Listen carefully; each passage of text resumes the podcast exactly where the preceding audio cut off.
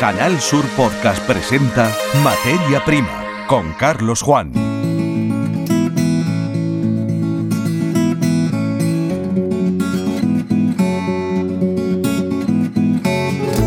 Saludos, sean bienvenidos a este episodio de la saga Materia Prima en la web de Canal Sur Radio y Televisión.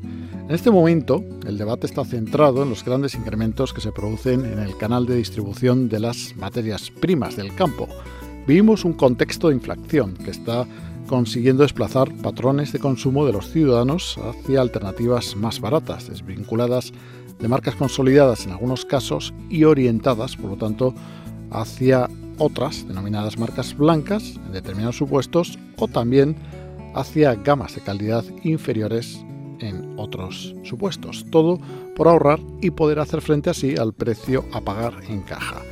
Precisamente el avance Global Gap Tour nos va a servir para introducirnos en el análisis de esta cuestión.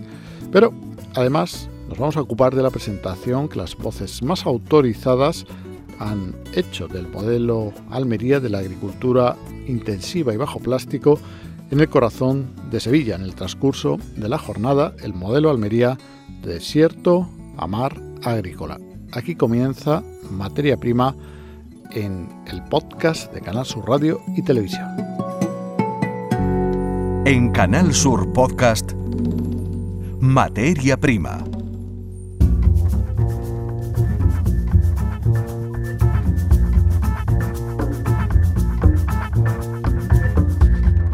Comenzamos adelantando un contenido que vamos a desarrollar de aquí a siete días.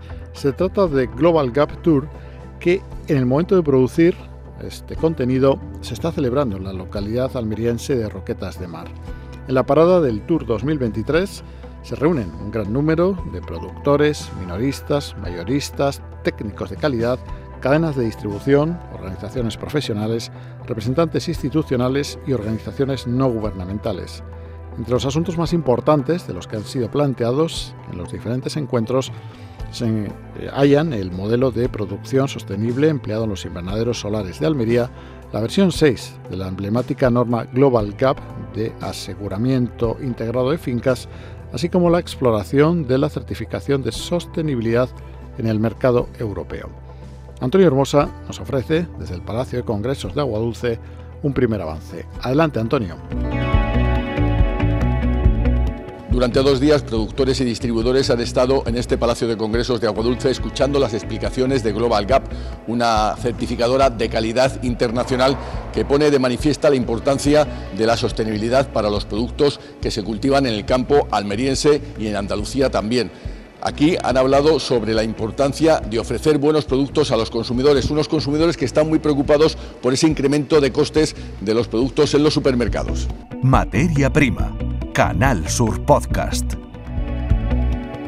En episodios anteriores de la saga Materia Prima nos hemos referido al impacto que la subida de los precios, la inflación, está teniendo en la cesta de la compra.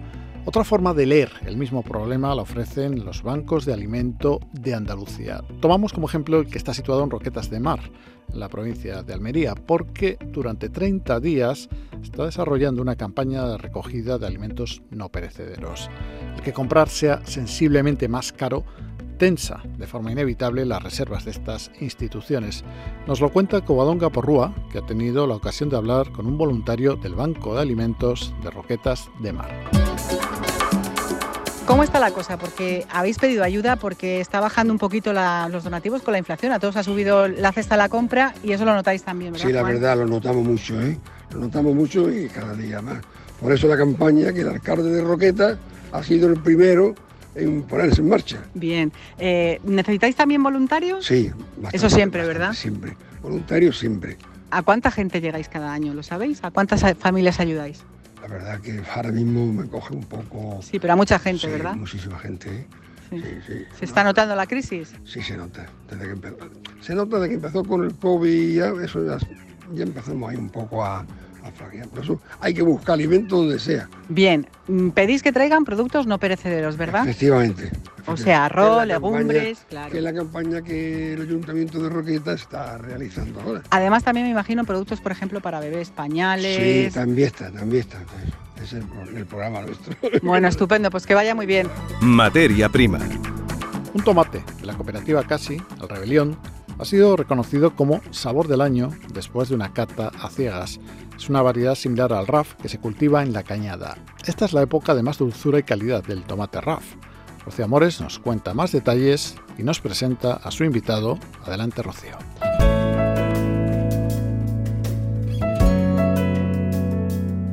Eh, Jorge Lorenzo, cuéntanos, bueno, qué premio os han dado, habéis recibido y en este momento estáis cultivando también RAF, en el momento de la campaña que se encuentra el RAF, en la, época mejor, ¿no? Pues sí, la verdad es que esta fecha es la, mejor época. Pues bueno, el premio ha sido al, al Rebelión, Tomate Rebelión, Rebe, eh, se le cogió el año pasado, se cogió a principios, a últimos de mayo, principios de junio, no recuerdo bien, que es una fecha muy difícil ya, donde los grados BRI prácticamente mm, no hay, y sin embargo, pues bueno, esta finca lo dio y, muy orgulloso de, que este premio lo haya recibido, lo haya recibido casi. Bueno, y, ahora mismo en el tomate RAB estáis cultivándolo, es el mejor momento del RAB en cuanto a grados BRI, ¿no? Eh, sí, ahora en marzo, eh, abril, hasta que no empieza la calor muy fuerte es cuando más grados bris tiene. Luego ya con la calor pues va perdiendo y le cuesta más mantener los grados bris. ¿Por qué tomate de sabor? Eh, ¿Tenéis más margen? ¿Recuperáis la esencia, el sabor? 38 años haciendo tomate de sabor, ¿por qué? Pues mira, Rocío, es que esto es como una...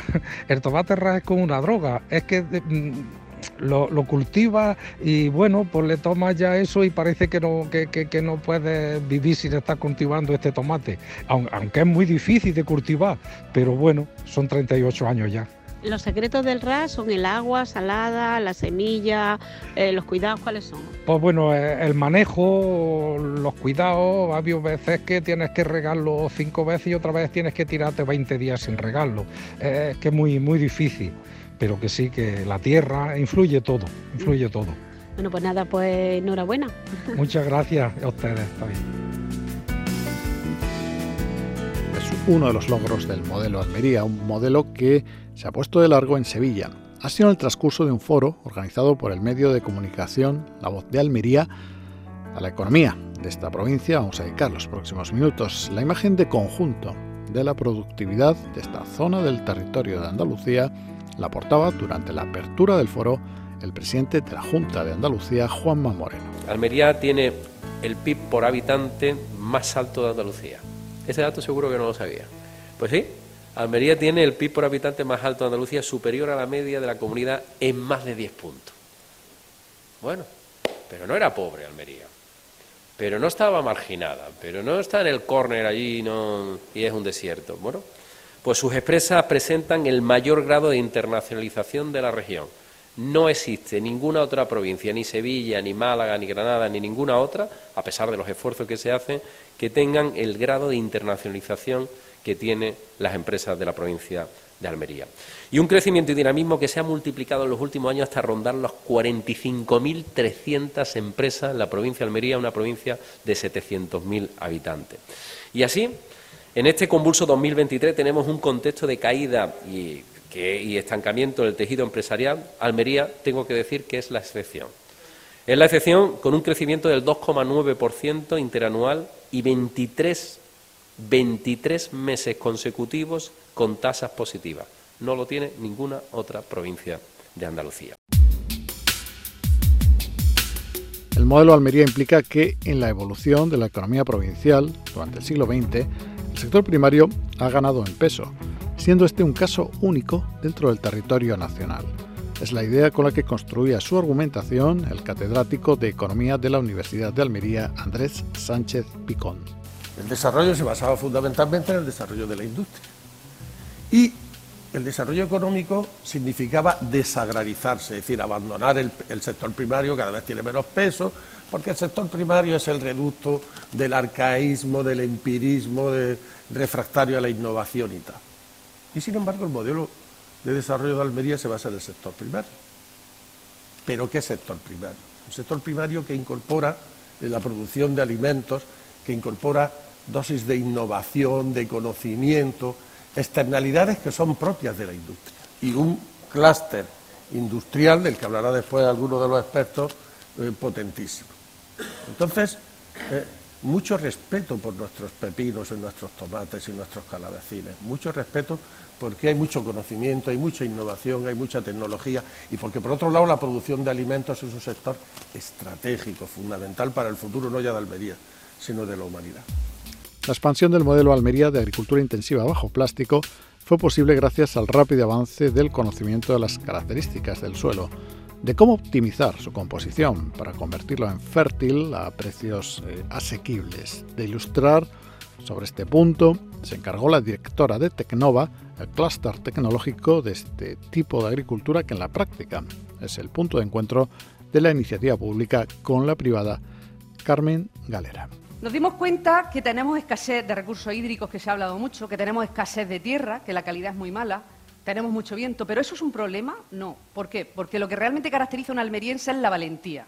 Yo creo que son gente emprendedora y valiente que los problemas lo que hace son retos, no hace otra cosa. Por lo tanto, no tenemos suelo, nos inventamos un suelo que sea capaz de producir y surge el enarenado, pero es que pocos años después vemos que pasamos al inficonado, que pasamos al hidropónico, al NGS, que es un sistema en agua que es también Almería, pasamos a la lana de roca, pasamos a la fibra de coco, pasamos a la perlita. Y eso nos permite, a lo largo de todos estos años, desde los 70, poder cultivar en cualquier parte independientemente del suelo que tenga. Imaginaros lo que supone. Ya no es que tengo que tener tierra roja de buena calidad, no, me da igual. Me busco un sustrato inerte y a partir de ahí le aporto todo lo demás. Ahora mismo parece muy evidente, pero el paso que se dio ahí fue tremendamente sustancial. Claro, tenemos otro problema, y era que tradicionalmente, ¿qué hacíamos? Pues cogíamos las mejores semillas, yo recuerdo a mi padre que de los mejores tomates los guardaba, sacaba las semillas, las secaba y ya teníamos para la cosecha del año siguiente. Pero claro, si tú quieres montar un sistema de producción al final, eso así no avanza rápido y entonces empiezan a surgir las compañías de semillas que vienen y empiezan a, trabajar con la hibridación. Y eso fue un paso tremendamente importante y nos ha llevado a que ya no hablamos de compañías de semillas en 2019, ni en 2022, ni en 2023. Hablamos de biotecnología. Vamos más allá de lo que es el desarrollo de la semilla. Hemos montado un sistema alrededor de ello donde vamos al consumidor final, vemos cuál es la demanda que tiene, qué es lo que quiere y en base a eso, a través de los genetistas somos capaces de dar exactamente lo que quiere el consumidor. Pues claro, porque el campo no es un sitio aislado. Tenemos plagas, tenemos escasez de agua, queremos sabor, queremos calidad, queremos color, queremos tamaño. Claro, es que queremos el niño perfecto. Y hacer el niño perfecto no es fácil. Pero con mucha investigación y mucho esfuerzo estamos consiguiendo auténticos récords en la producción. Y junto a los suelos, el agua.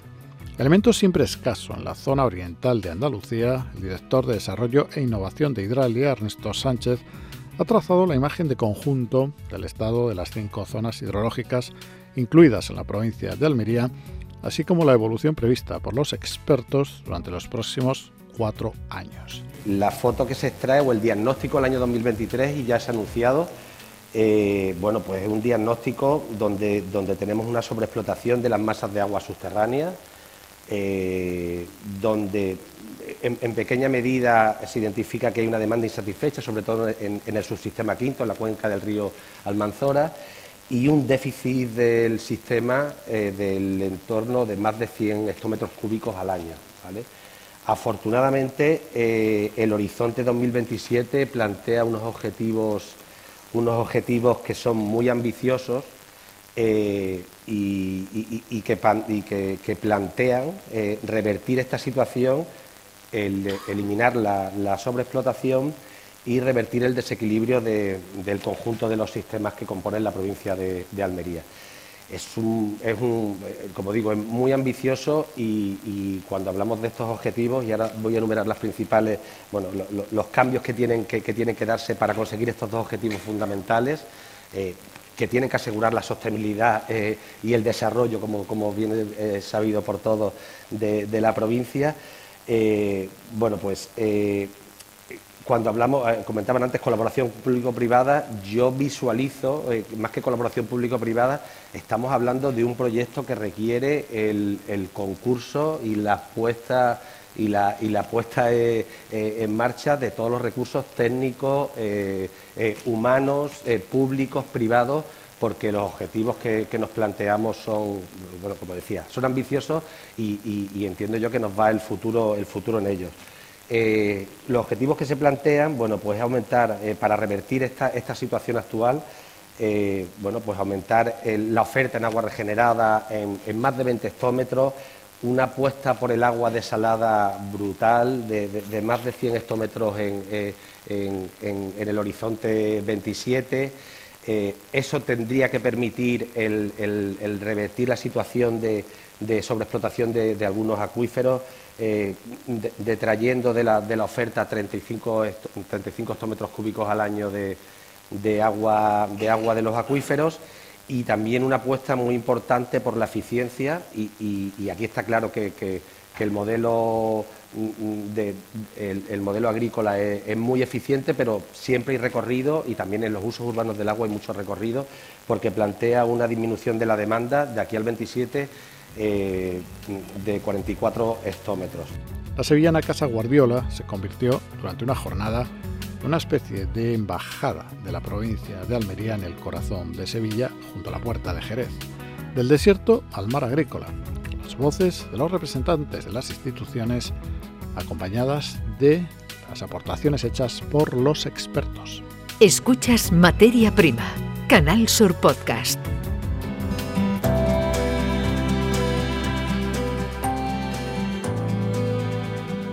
nuestros oyentes eh, conocen, el pasado 8 de marzo se celebró el Día Internacional de la Mujer.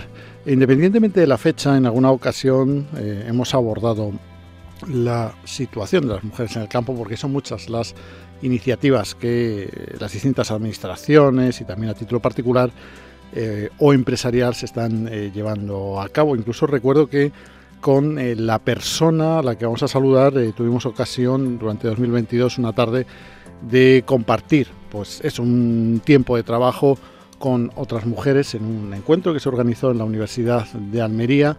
Eh, ella es Francisca Iglesias, que es eh, la presidenta de la Unión de Pequeños Agricultores en Almería. Bienvenida, Francisca. Hola, muy buenos días.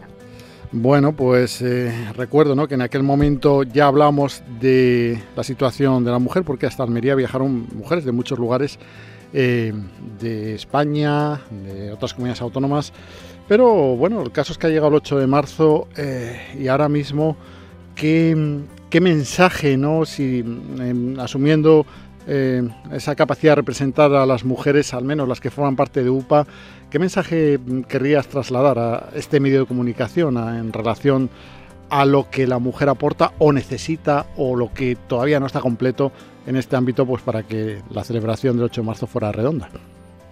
Bueno, la verdad es que, eh, bueno, el día 8 de marzo, que se celebra el Día de la Mujer Trabajadora, eh, evidentemente las mujeres del medio rural pues tienen que estar presentes y sobre todo tienen que estar presentes porque eh, en el medio rural, en este, en este país, pues no es que casi el 17% de la población de España vive en el medio rural.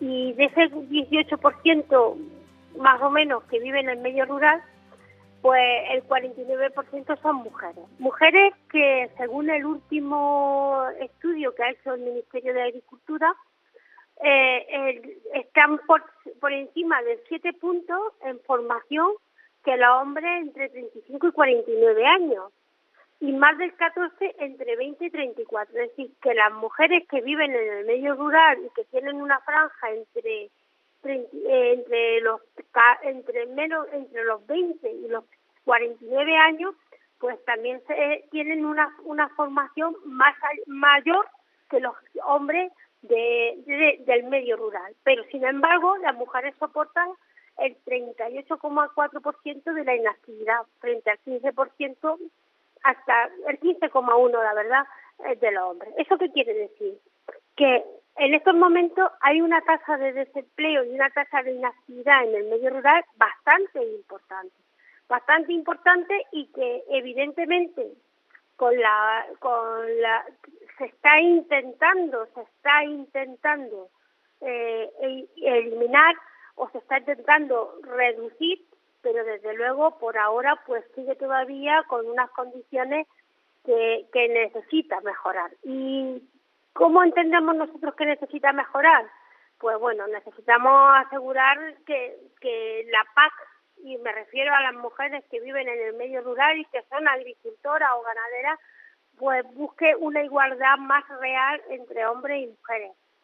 Que la titularidad compartida siga, siga evolucionando. en estos últimos años se ha desarrollado bastante la titularidad compartida, pero creemos que tenemos que eh, seguir eh, reforzando ese tipo de titularidad que da el igualdad en el tipo de en la explotación agrícola y ganadera a hombres y mujeres y visibiliza el trabajo de las mujeres, que hasta hace, unos años no se visibilizaba.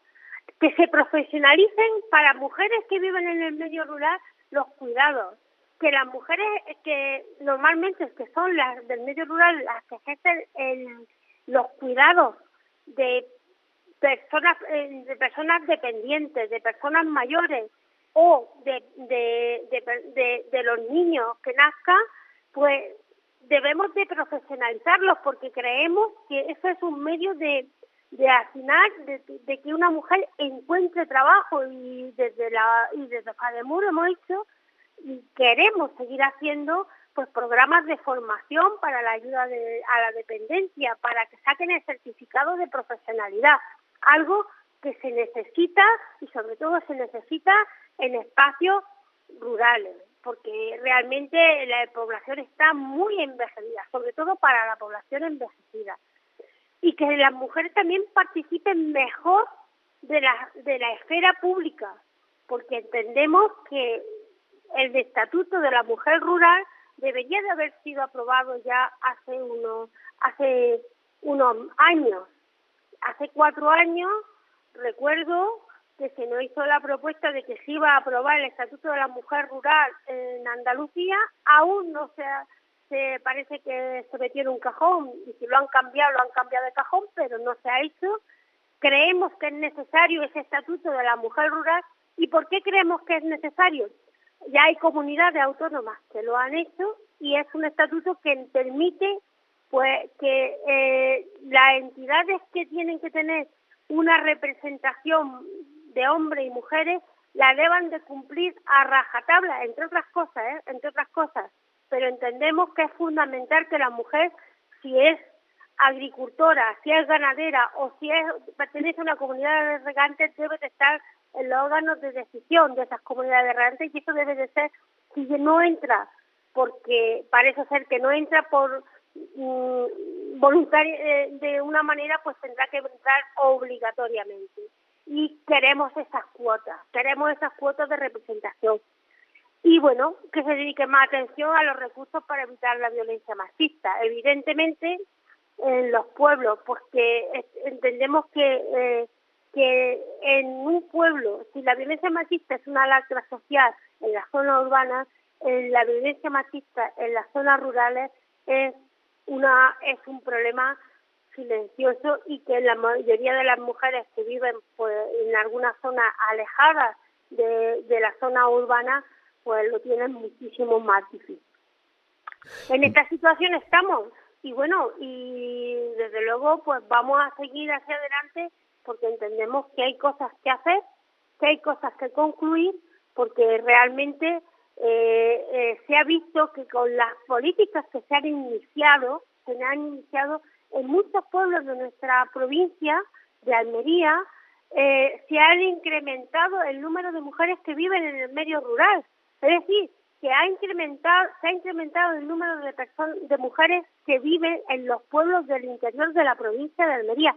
Y ese es un dato importante a tener en cuenta para que estas políticas sigan siendo, eh, sigan poniéndose en marcha y sigan avanzando. Eh, Francisca Iglesias, recordamos, estamos hablando eh, con eh, Francisca Iglesias, que es la persona mm, que lleva la responsabilidad, la presidencia de la Unión de Agricultores, aunque también hemos mencionado efectivamente el colectivo FADEMUR. son ámbitos distintos y que realmente mm, ha tenido actos que traíamos incluso a materia prima, como decía, durante el año 2022 y que, como veo con la fotografía de conjunto que nos has hecho, hay mucho por lo que luchar. Eh, no son problemas que, por desgracia, se puedan resolver de un día para otro eh, y todo hace pensar, por lo tanto, que ese camino hacia mm, conseguir una plena igualdad eh, pues estará jalonado ¿no? de pequeños avances hasta eh, bueno, pues que la realidad, eh, esa fotografía, pues sea muy distinta a la que estamos ofreciendo en este 8 de marzo de 2023. Pero esperemos, desde luego, contarlo y, que esos avances sean lo más rápido posible, que sería lo más deseable. Para eso trabajáis en Fadimur también, imagino, ¿no? Para que todas estas barreras removerlas lo antes posible, claro. Claro, no, nosotros no vamos a decaer porque llevamos un trabajo hecho. Es verdad que las administraciones se han puesto a ello también después y, bueno, eh, paso a paso las cosas se paso a paso se van consiguiendo cosas y paso a paso se va consiguiendo pues esa plena igualdad. No es de la noche a la mañana, es un, es un movimiento que no es eh, solamente establecer una ley, por ejemplo la de titularidad compartida, sino ponerla en marcha y desarrollarla. Es que las cosas hay que empezar a, a desarrollar, están empezándose a desarrollar y después de mucho trabajo y, y después de mucho esfuerzo. Pero yo creo que todas las cosas, si se persiste, al final se consiguen. Y ese es un mensaje que quiero dar a todas las mujeres del medio rural que, me estén escuchando. Es decir, eh, la idea es que nuestros pueblos sigan vivos. Y para que nuestros pueblos sigan vivos tenemos claro que una mujer tiene que tener dependencia económica, que tenemos claro que una mujer tiene que, muchas ya están formadas, pero que tienen que tener acceso a un puesto de trabajo, o bien agrícola o ganadero, o bien en el medio rural, en otros, eh, en el sector servicio. Pero creemos que eso es posible y creemos que y, y en eso estamos, ¿eh? Y en eso estamos. Y bueno, que tengamos un puesto de trabajo o que alcancemos la titularidad la titularidad compartida o que alcancemos la titularidad de una explotación agrícola o ganadera o que seamos nuestras propias empresas, nuestras propias empresarias. Yo creo que eso se puede conseguir y bueno, y, y, se, y se están poniendo los medios tanto porque se ha demandado por las asociaciones de mujeres y en este caso FADEMUS o también porque la administración es sensible al, al problema que tenemos de despoblación y está claro que es que si las mujeres abandonan los pueblos, los pueblos al final mueren y el medio rural muere. Estupendo, pues muchísimas gracias por ser parte de los contenidos de este nuevo podcast Materia Prima en Canal Sur Radio y Televisión. Saludos. Saludos a todas y a todos. Canal Sur Podcast.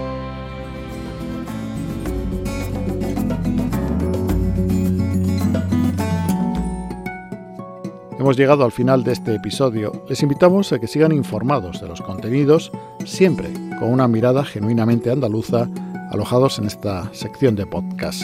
Muchas gracias por su atención. Hasta nuestro próximo encuentro. Saludos. En Canal Sur Podcast han escuchado Materia Prima con Carlos Juan.